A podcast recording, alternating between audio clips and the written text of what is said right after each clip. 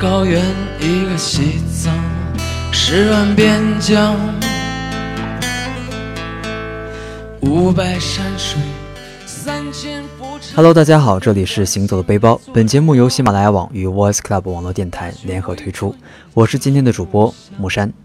那么在今天的节目当中呢，我们有幸请到了一位新朋友。那这位朋友呢，也是相当的，对我来讲啊，相当的不得了，因为他刚刚结束了环中国的一个自驾行，所以呢，今天也请到了这位朋友来和大家来聊一聊旅程当中发生的一些事情。那我们先有请我们今天的嘉宾小怪兽。大家好，我是小怪兽。今天很有幸能够做客《行走的背包》，来跟大家分享一些关于自驾游、关于旅行的一些心得。今天想跟大家去讲一下关于川藏线。那我相信你在开始这段旅程之前，其实做了很多很多的准备，对吧？能不能跟大家分享一下说，呃，要注意哪些东西？说还有说一定要准备哪些东西，可能会在这个旅途当中会更加的安全，更加的方便。呃，因为我是第一次自驾行，然后。嗯，也是规划了很多。我在出发之前，嗯、因为这个路程也比较长，准备了大概四个月。那今天就跟大家就是分享一下关于川藏线上面的一些准备。首先就是进藏有很很多路线，就聊到就是一个路线的选择上面，进藏有非常多的路线，有川藏的北线、川藏的南线、滇藏线、青藏线，还有西新藏线等等。因为是第一次自驾游，我们选择了还是相对比较。安全也比较成熟的川藏南线来进藏。目前来讲的话，哈，是不是南线的整个开发会更加的商业一点？就是说，在你的沿途当中，基本上都会能够保持你一个正常的补给，不会说让你会，比如说露宿街头或者露宿野外这种情况出现。对对对对对，因为沿沿途的一些呃县市都已经非常的成熟，相相关的这种自驾游的朋友也特别的多，嗯、然后还有一些骑行的啊，还有徒步的一些这种游客非常的多，所以这一条路线已经是比较成熟，嗯、而且这一条路线现在。也在进行大部分的整修，路况上面也比可能五年前要好了非常非常多，嗯、也比较安全。假如说今天我们就计划说我们要去走这个川藏线啊，那我们一般来讲川藏线的一个就起点是在哪里？一般来讲，川藏线的起点就是成都，嗯，就是成都，对吧？对，然后经过呃雅安，然后康定、新都桥，然后到理塘、巴塘。然后再到达芒康、巴素等等，然后最后就到达灵芝，就中间经过那个通麦的天险，嗯、然后最后到达了灵芝，然后进入拉萨。哎，那我想问一下，就是说我们在从成都出发之前，肯定要做好我们的准备工作。毕竟，尽管说川藏线上我们有很多的这种商业的一些就是吃饭或住宿的地方，但是毕竟还是说可能说不是特别的方便。那也也会遇到一些，比如说。呃，塞车呀，或者是其他的一些问题，而导致的说，我们一定要有一些呃必要的一些，应该来讲是补给品，对吧？那这一块的话，有没有说呃有什么特别需要注意的地方，跟大家去说一下？啊、我觉得从嗯、呃、成都出发开始这个川藏线的行程的话，嗯、呃，首先一点就是你要准备好你的一些随身携带的物品。这些物品除了一些常用的药品、嗯、食品之外，还有衣物，因为整个川藏线上面海拔是起起伏伏，像心电图一般。然后你就要准备好多的衣服，就是能够随穿随脱，这也非常重要。然后另外一个就是川藏线海拔上。的一个高原反应需要准备好多的、嗯、呃药品，就比如说像红景天这种的。对对对对对，红景天这个东西，嗯、呃，真的是一定要提前喝，提前喝，嗯、提前喝。重要的是说三遍，呃，因为你如果不是提前在喝红景天的话，其实你如果就是事到临头都已经开始准备进藏的时候再喝的话，就已经就已经来不及了。嗯、就是一般来说，最起码要提前大概。嗯，十五天左右就开始喝起来，就相当于是说，如果是有这个准备和计划的话，要提前半个月就开始红景天喝起来了。对对对对对。哦、然后另外一个就是可能还有氧气罐，还有一些高原康之类的这种呃防高原反应的一些药品。嗯、然后除此之外的话，一个一些简单的感冒药啊、退烧药，嗯，还有腹泻的药品，嗯、还有嗯一些户外的急救包都需要准备。那其实我觉得这个准备工作还是比较繁琐的。那其实如果像我这种比较大条的人去做这么一系列的准备的话，真的是一件感觉难比登天的事情。所以我觉得在旅途当中有一个旅伴还是非常必要的。那这样的话，其实可以减轻很多的负担。对，有一个好的旅伴可以帮你，就是一起做计划，一起制定一个，嗯，可能物品的一个 list，能够就是更好的去准备这些东西。嗯，然后因为进川藏线的话，所需要携带的东西都不少，所以就是对于你的，如果是自驾进去的话，你的车子，嗯，它的一个空间是否就是足够，能够去携带这样这么多的一些行李物品，确实还是比较重要的。在你开始这段旅途之前的话，你对于车子的一个选择是怎么样的？哦，我对选择这个长途旅行的车子的考量有这样几个点。首先，第一点就是它的一个安全性能，安全性能是最重要和最基本的，因为毕竟是比较危险、比较。长途跋涉的这样的一段路程，能够给到人生一个最基本的保障。对，毕竟的话，像川藏线上的话，其实事故还是蛮多的。那选择一辆安全性能比较好的车，其实对于旅途的整个体验来讲，包括说对自己的一个人身安全来讲，还是蛮重要的一件事情。对，没错。那也就是像你所说的，川藏线上它的路况会比较复杂，那所以我考量的第二个点就是它的一个底盘要比较高。对，底盘一定要高，不然的话，可能说底盘开着开着就发现底盘磨得差不多了，是吧？对，可心疼了那会。所以这种底盘的要高，这种通过性要好，所以也是一个比较需要考量的一个点。那么第三个点就是它的空间要足够大，因为毕竟是长途跋涉，然后你要带的装备前面也说了是非常多，需要准备的东西非常多的。那有一个非常大的一个空间感的这样子一一辆车，能够保证我的呃装备的一个齐全齐全的同时，还能够让我的乘坐啊或休息的时候更有一些空间，就更舒服一些，更舒适一些。对，这是比较重要的这些说考量的一个点。哎，那在这里的话，就是说，可能你在开始这段旅程之前，肯定是有很多的这种参考啊，就是也做过很多的资料。那有没有说哪款车是可以推荐给大家的呢？那我这里真的是比较推荐沃尔沃 XC60 这款车，也做了很多的比较和参考，确实觉得这个是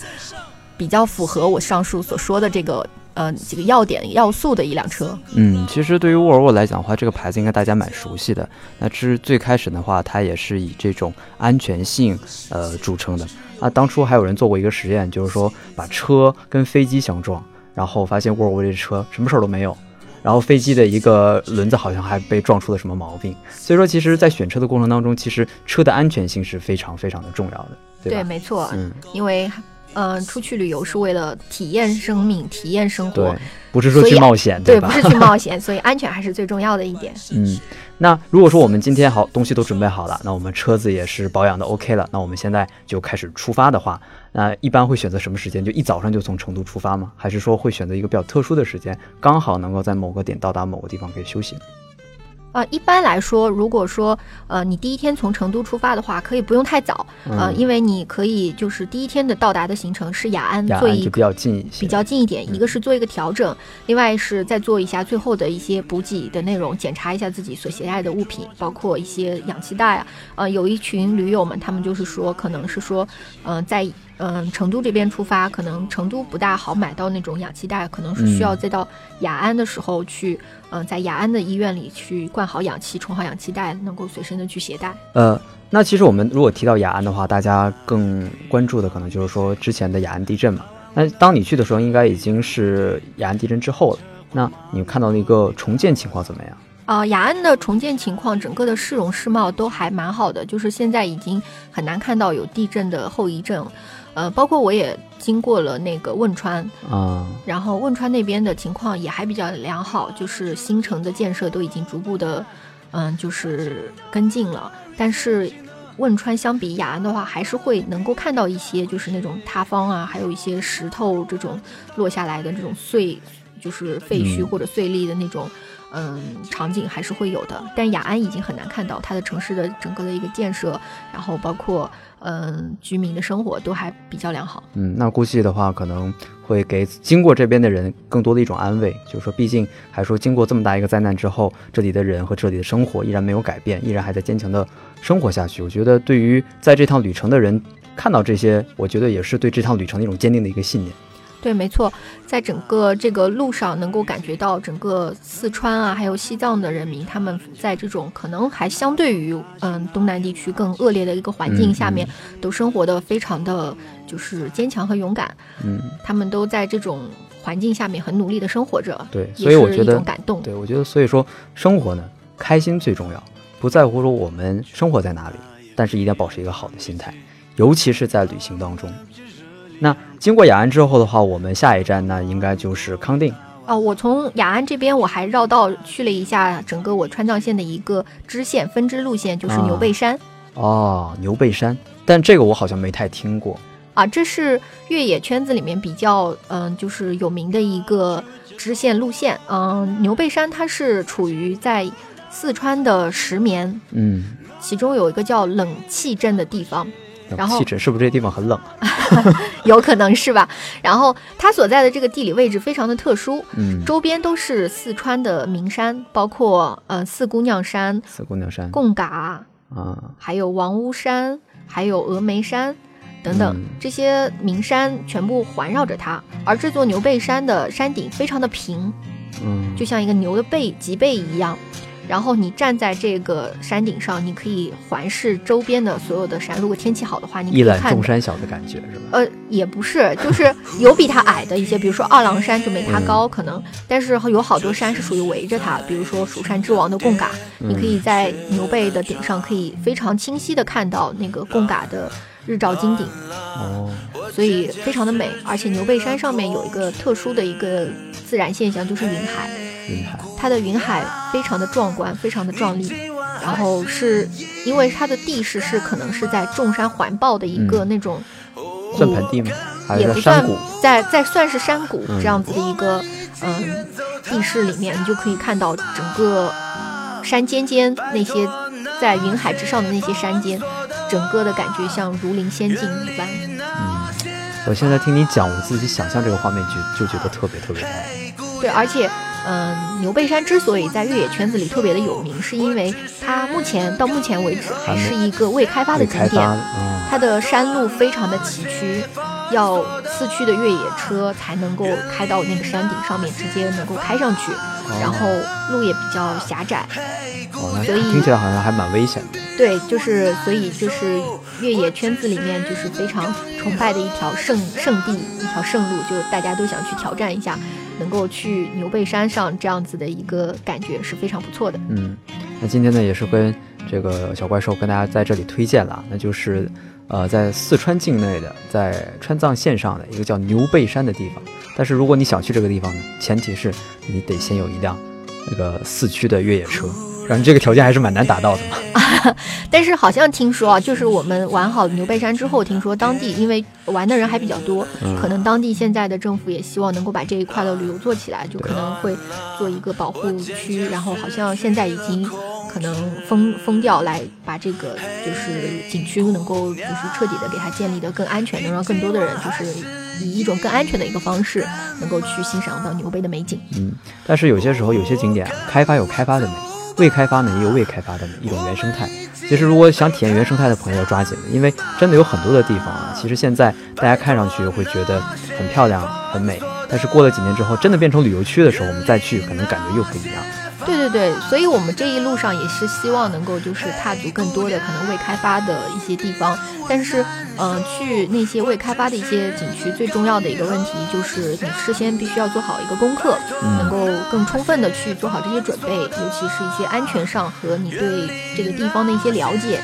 你能够对自身的安全有所有所保障，所以这也是给大家的一个小提醒吧。嗯，这个路线非常的重要，就是说，经常因为我身边的一些朋友吧，也会去这种自驾行啊，但每个人跟我讲旅程的时候，都会跟我讲说，路线很重要，一定要做好规划。对我深有体会，就是因为在这一趟旅程当中，川藏线其中有一段里？是在哪里？就是在通麦，通麦哦，那已经是很后面的一个行程。嗯、但是真的是记忆非常的深刻，因为那天我们是到达了波密，是大概下午可能三三点钟左右，嗯本来是可能计划就是到达波密去进行一个休息，但是觉得可能到的还比较早，嗯就想着接着往前开。往前赶一赶。啊、一般好像出事儿的都是这种想法。这这个还不是最关键的，就是完完全全是没想到，因为知道前面是通麦天险，嗯，但是我们到达了波密之后，继续往前开，在通麦的那个很著名的通麦大桥那里，嗯，等了大概有三个小时，这已经算短的了。对我，因为我听到很多朋友说，呃，在川藏线上的话，如果说遇到塌方、遇到这种碎石落下的话，可能一等啊、等个几个小时是很正常的，甚至说有的等了几天的都有。对对对对，那个小镇那边就很多这种小客栈，就是给大家 临时去住宿，大家都在那边排队等着。然后那天我们还算比较顺利的去等了三个小时，但是过通麦大桥的时候已经是晚上八点了。其实我觉得在这条路线上，如果赶夜路的话，其实蛮危险。对，过了通麦，我们本来以为过了通麦这个大桥可能就好了，没想到就是从通麦到排龙这一段的路，那还没有修好，而且赶上可能之前几天连下大雨，道路非常泥泞湿滑。哇，我觉得开这种路需要极强的心理素质。方便问一下，你们开车的是谁吗？啊，是 我的男朋友开车，他来掌舵。真的是一点都不顾家人的危险啊！都已经八点了，还要往前赶路。虽然说西藏可能天黑的比较晚，但是这种情况可能很多人也想象不到，对吧？但是当时的这种情景是不是特别紧张？因为当时你已经过了那个桥之后是没有回头路，你只能往前走，嗯，也没有办法再回头，因为它那个路非常的窄，你掉头啊什么都不大好掉对对，而且是当呃现行的单向通行，然后只能在那种泥泞的路上硬着头皮，然后一路上能看到那种车全部都亮起了车灯，蜿蜒崎岖的一路那种车排着队，然后再往前一点一点的挪，啊、最后能够在山里面看到这种壮观的一字长龙，也是一件蛮开心的事情吧。一边开心一边害怕着，然后最后是半夜十二点才到达了中一个小镇子，能够就是安营扎寨的一个小镇子，叫鲁朗。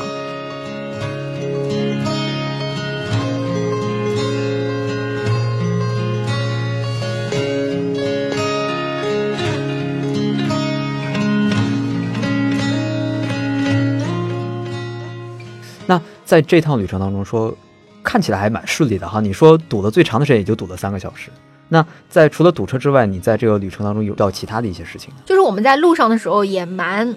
嗯，不凑巧的，就是遇到过一队那种可能是川藏线上运输一些军用物资的兵车，嗯，在进入芒康之后，就西藏境地之后，就遇到了这这这一排兵车，这一排兵车可能少说得有一百辆。哇，一百辆，对，万一 就是漫漫长龙，一对绿色的长龙排着还不让一辆你插队。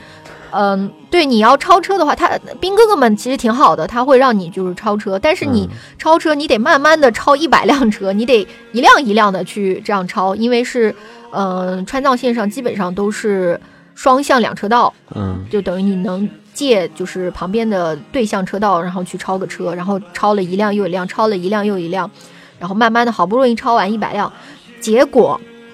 吃了一顿午饭。一百辆又又跑到你前面。对，一百辆车又跑到你前面去了，然后你下午就又得接着再去抄。结果，那你休息的时候，兵哥哥们他们也进他们的一个兵站去进行休息了。嗯第二天早上你还会再碰到他们，所以这一路上我们大概跟他们遇到了得有三天，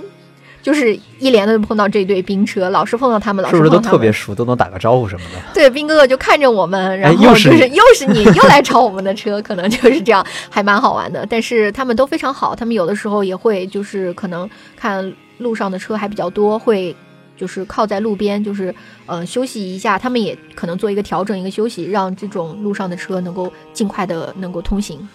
果然还是最可爱的人。那其实我觉得在那种地方当兵也是一件特别苦的事情吧，所以说可能说在路上，如果说你遇到他们的话，也更多的理解。像我有一个朋友之前去川藏线的时候跟我讲过，说经常会在呃开的过程当中会遇到那种就是说小兵哥，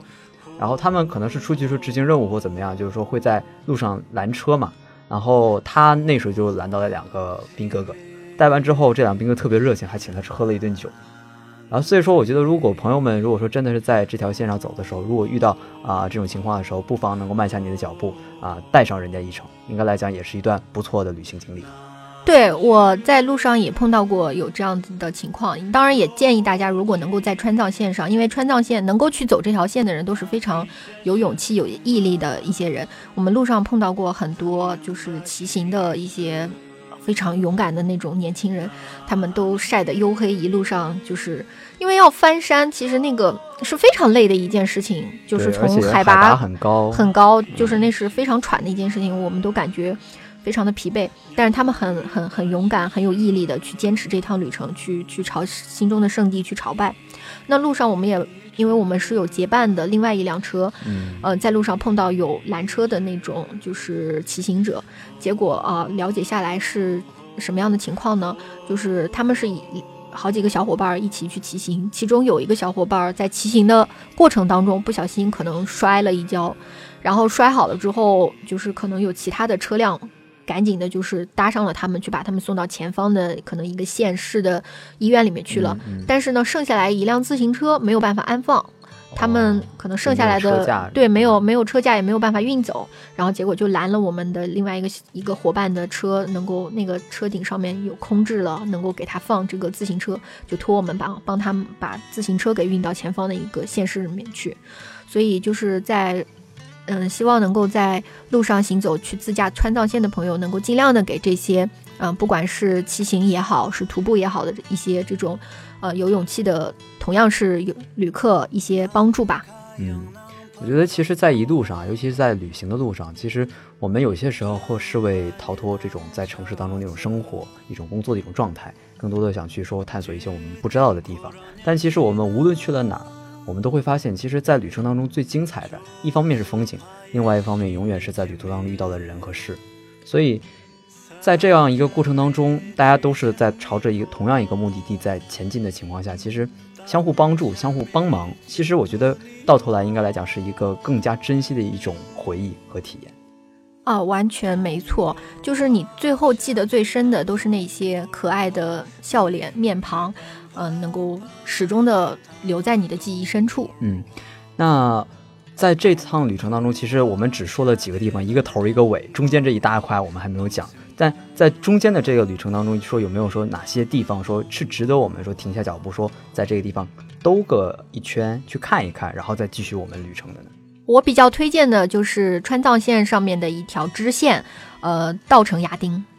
稻城亚丁好像这个地方蛮出名的，然后。据说当年有很多的摄影爱好者专门跑到这个地方去拍照啊，没错没错，稻城亚丁是可能也是，嗯，西藏人民心中的一块圣地，因为那里有三座雪山，他们称之为三圣山。呃，其实它偏离就是川藏线的主线还是有一点点距离的，嗯，但是它非常值得。如果你有时间的话，你在川藏线上面去行驶，不妨去绕一下，它能够给你很大的一个惊喜，不管是从那种。风景上的，还是嗯一种心灵上的洗涤吧。它那边的风景有什么特点吗？稻城的风景其实还比较多变，它就是因为海拔变化也比较多。嗯，下面海拔低一点、较低的地方，三千米的地方有那种嗯比较高山的一种森林啊。然后在海拔再上去了之后，还有高山的湖泊，它有几个非常美丽的嗯高山湖泊，一个是叫五色海，一个叫牛奶海。还有一个叫珍珠海，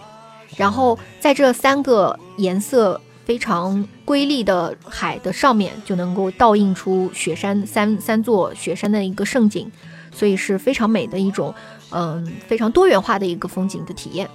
然后伴随在这种雪山上面，因为它是西藏人民心中的一个圣地，还有很多也很美丽的西藏的那种经幡，所以这种景色互相映衬着，能够拍到真的特别多的一个。美丽的美景的照片吧。稻城亚丁，那这个地方呢，大家也可以做好自己的笔记。如果有机会的话，不妨去一次看一看。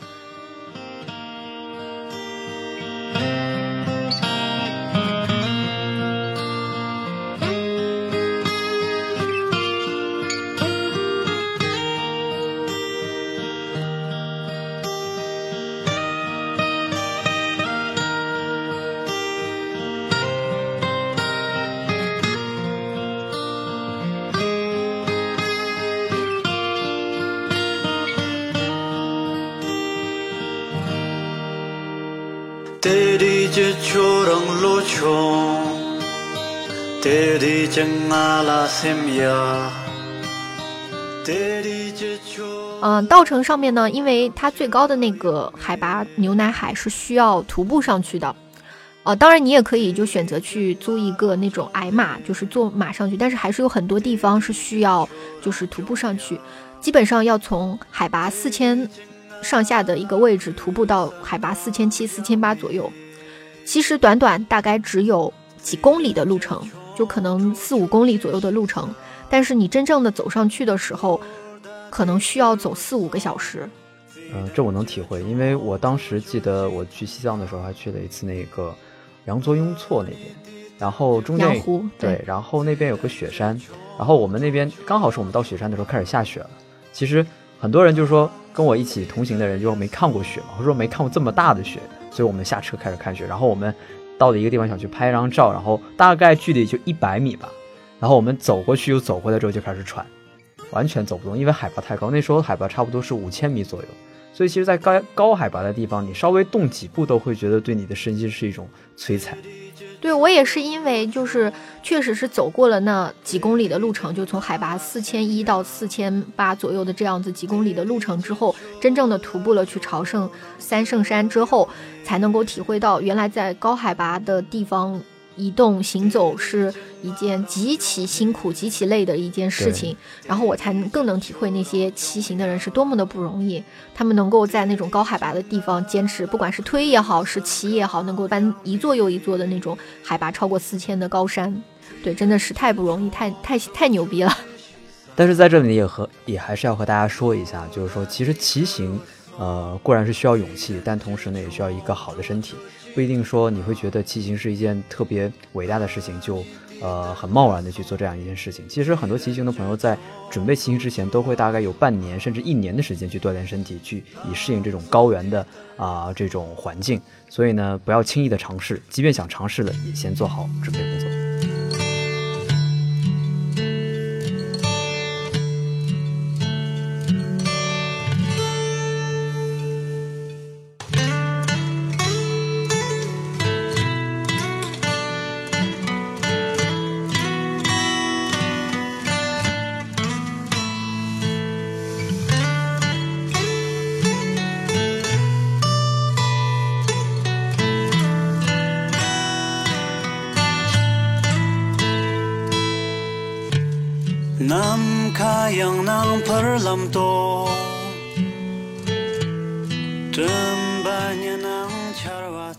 其实我们这趟行程呢，感觉有点跳跃啊。我们刚一开始还说我们先到雅安啊，先到泸定，然后现在后面又讲讲讲讲到了那个通麦和波密。呃，其实其实中间还有很多的地方，就是说是我们这条路线上必经的地方，也有很多是值得我们去看一看、去停留的地方。那我们继续我们之前的行程啊。那假如说我们从雅安出来之后，下一站的话就是康定，康定下一站就是新都桥。那新都桥这个地方有没有什么值得跟大家去分享的地方？呃，我从雅安出来之后，就是立马就赶到了，就康定只是经过了一下，然后立马就赶到了新都桥。为什么到达新都桥呢？是因为新都桥也确实有一个非常，呃，久负盛名吧。它有一个名称是叫做十里画廊，是摄影家的一个乐园。哎。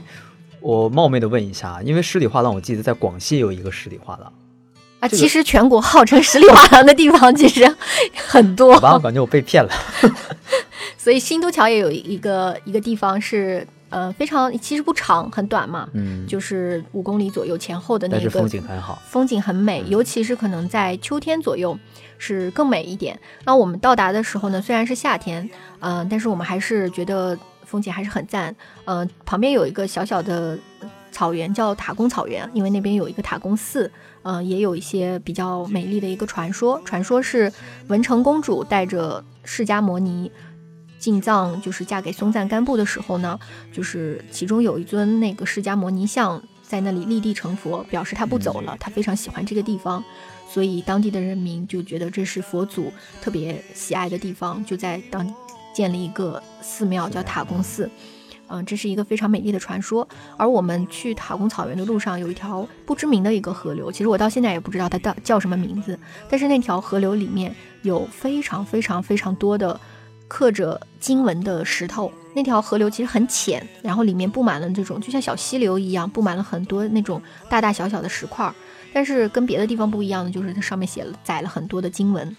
然后据说是因为藏族人民。嗯，觉得河流的每一次冲刷，在上面写经文，河流的每一次冲刷就是能够相当于念了一次经，是帮他们在洗清罪孽。所以这些经文都是他们就是爬到那个水里，就是躺到水里，然后在石头上，还有一些是在河流边上的那种山上去刻下的这种经文。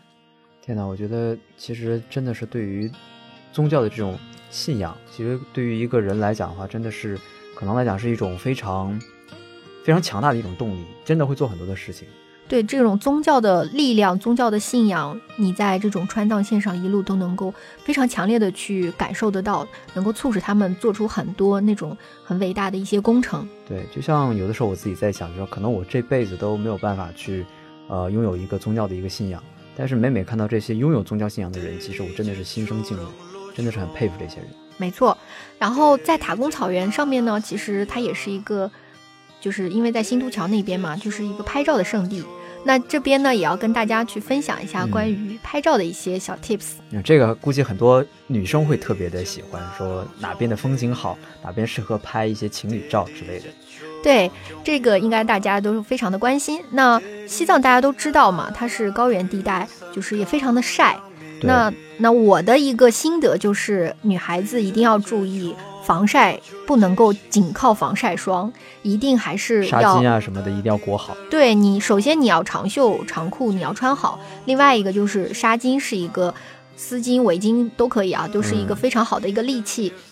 一方面它可以帮你防晒，你可以裹着；另外一方面，它是拍照的一个非常好的一个神器，能够让你在各种照片上凹出不同的造型啊，摆出不同的 pose 啊，也能够给你的照片就是增添一抹特别的亮色，尤其是那种亮色系的那种，嗯，丝巾也好，围巾也好，都能够让你的照片一下子就点亮了。对，而且还可以在当地买一些比较有这种民族特色的这种围巾，戴起来感觉还效果还蛮好的。对，然后再搭配着一个拍照的神器呢，就是墨镜，一个能显得很酷，另外一个也是一个防晒、防那个太阳紫外线的一个非常好的一个作用，这是一个拍照必备的利器。对，其实去西藏之前真的有很多东西需要准备，就像当时我大大咧咧的是吧？啊，就戴了一副墨镜，然后就去了，然后基本上我在西藏差不多待了有半个月左右的时间，然后就回来了之后就发现整个脸除了眼镜以外的地方就全部被晒黑了。就是是一个特别诡异的造型，所以可能男孩子无所谓了，在家可能说宅个一个月两个月，这个颜色就回来了。但如果对于女孩子来讲的话，其实真的不是一件什么好的事情，所以防晒工作一定要做做好。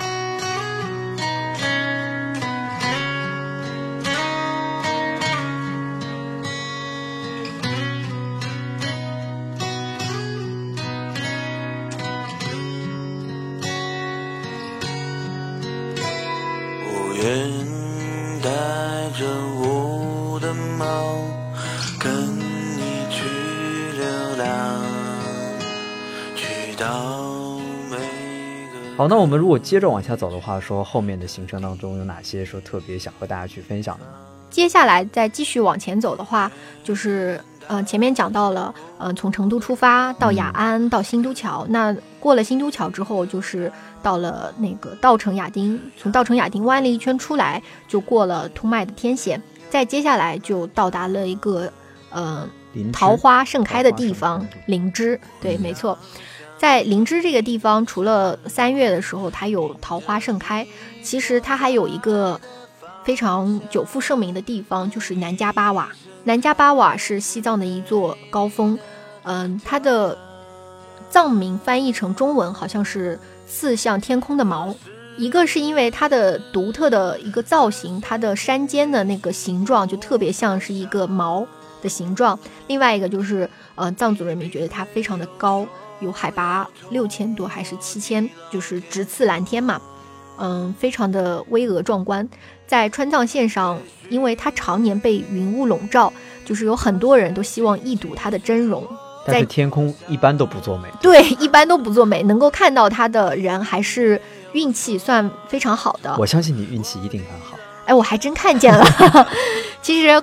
嗯，就是去观看南迦巴瓦有两个地方，一个是过了鲁朗的。叫色基拉山，嗯，它的垭口上面是可以看到南迦巴瓦。另外一个地方就是到达了林芝之后，你去雅鲁藏布江大峡谷的时候，你可以通过那个景点去近距离的观赏到南迦巴瓦的巍峨。所以林芝除了三月的桃花之外，还有一个地方就是雅鲁藏布大峡谷，也就是雅鲁藏布江大转弯的地方。你去的月份应该是几月份？我去西藏的时候是六月底。六月底的话，是不是应该是来讲是雅鲁藏布江的一个汛期啊？对，那个时候雅鲁藏布江就已经开始，呃，慢慢的河水在涨了，开始涨了。但那那时候看起来应该会更壮观一些，比到枯水期看起来会更好看一些，是这样的。对，其实因为七八月份是西藏的雨季嘛。对对。呃，当然我我我选择进藏的时间是避开了这个雨季的，因为雨季容易就包括通麦那边就容易就是泥石流啊、塌方啊什么的。所以我们选择了在六月份，但六月份其实也会有雨，还比较大。然后，但是这样子的话，河水会比较丰沛一点，能够看到的那种河流，包括那个破龙藏布的河水都非常的汹涌澎湃了。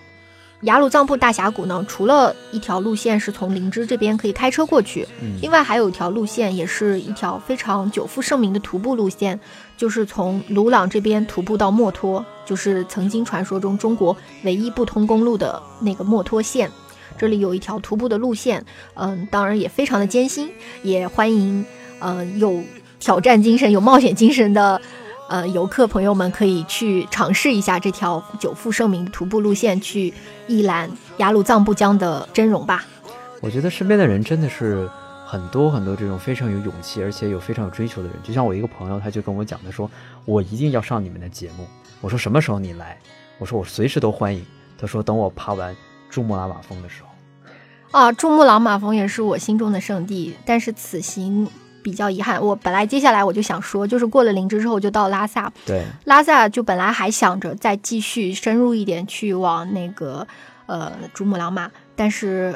哎呀，真的是说起来太遗憾，也是没有做好太充分的准备，就是忘记办一个边境证，就是因为这个边境证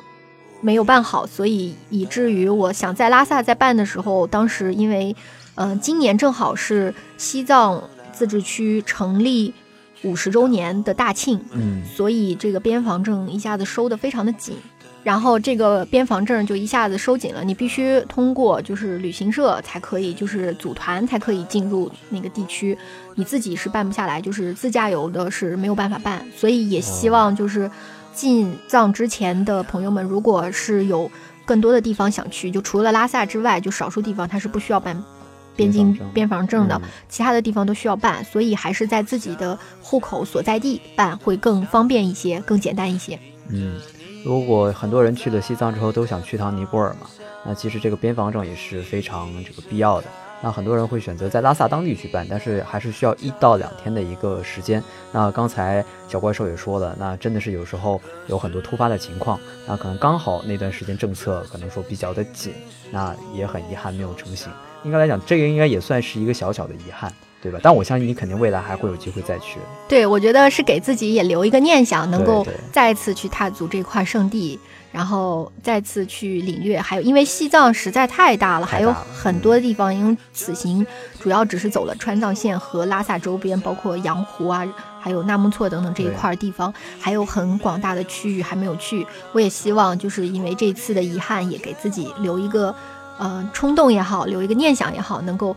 再次去探索它。我相信你一定会的。我估计下一次可能你会选择放弃自驾行，而选择徒步也说不定。对我很有这个冲动，想要去，包括墨脱的徒步，包括嗯，可能还有一些其他的云南地区，我也有那种徒步的路线，还有包括稻城亚丁，它的后面有一个叫卡斯地狱谷的地方的一个徒步路线。我其实在此行的时候都已经就是有做一些相关的攻略和一些了解，然后希望能够在以后的时间里能够做好一些更充分的准备，然后去进行这种探索。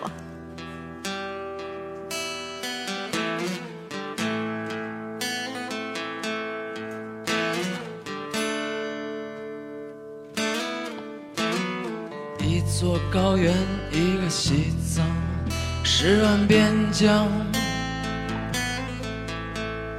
五百山水，三千佛唱，四分短，信里坐着我，大雪围困的七处故乡，两扇庙门，六个磨坊，九个远方。哎，小怪兽，我其实有一个点比较好奇啊，就是说，呃，你也说了，在路程当中很少会遇到不堵车的情况，那你还算比较幸运的，可能堵的时间不是特别长。那比如说你在车上遇见那种堵车的时候，在车上很无聊嘛，那你会做些什么事情？那我因为就是一路开过来，开了很久，就会有一个提前的准备。嗯嗯，就是已经有经验了，是吧？对，就我会在就是之前，比如说有 WiFi 的时候，就在那个喜马拉雅上下载好一些我可能感兴趣的、想听的一些相关的节目，把它下载到手机上，然后在车上，比如说堵车的时候，或者是长途的这样去开车的时候，能够。就是去听这些节目，来保持自己的一个兴奋的状态啊，保持自己一个能够比较好的度过这种啊堵车的时光。我觉得这真的是一个蛮好的一个方式，毕竟我觉得可能川藏线上的这种有效的这种频率电台也不是特别多。那这个时候，如果能够通过手机去，通过喜马拉雅去下一些节目，自己感兴趣的节目，那在车上听。那么在这样一个旅途当中，如果能有一辆像 X 六零这样一个呃隔音效果比较好，而且还有一个比较强大音响设备的一辆呃 SUV 的话，可能对于整个旅程来讲都是一个非常不错的一种体验。对，没错，你在那个过程当中，在那种堵车的过程当中，你会。觉得时间没有被荒废掉，你在享受着一些优质的内容，就是又能够学习到很多新的东西，所以我觉得这是一个特别棒的体验。呃，那么之前呢也和大家讨论过了，其实呃一辆车的安全性以及它的高通过性啊，包括说它的一个。呃，大空间其实对于整个旅程来讲还是非常有必要的。呃，那其实像这辆沃尔沃的 XC60 的话，其实就满足了很多自驾型朋友的一个需求。是的。好，那么本期的节目呢，非常感谢小怪兽能够做客，然后也跟大家分享了很多很多的干货。其实今天真的是跟小怪兽这么一聊啊，我突然间对整个川藏的一个路线有了自己的一个向往。是不是什么时候我也能够找到一个朋友，两个人一起开车去经历这么一次旅行？是的，嗯，在这种旅行的过程当中，就是除了能够体验这种世界的广大，体验这种自然，体验这种美好，在这种。旅行的过程当中，也是两个人，不管是朋友也好，是爱人也好，都能够在这种旅行的过程当中，把自己的感情，把自己的，嗯，这种爱吧，尽尽可能的去表达了出来，去释放了出来，也会让两个人的关系变得更加的紧密，更加的，嗯，一致，能够一起去协同，去，嗯，解决很多困难，困难，解决很多问题，能够在这种。过程当中，彼此一起去进步和成长，我觉得这也是旅行给我最大的一种宝贵的财富。嗯，所以感情也好，人生也好，都是在于不断的经历和不断的磨练。经历过之后，我们才有回忆；感受过之后，我们才有真正对于两个人之间感情的一种认可。那今天的节目呢，就是这些。然后非常感谢小怪兽的做客，也希望大家能够继续支持我们 VC 工作室，能够搜索 VC 工作室或搜索 Voice Club FM，关注我们的公众微信账号。那么本期的节目就是这些，我是木山，我是小怪兽。好，那我们下期节目再见啦，拜拜，再见。界不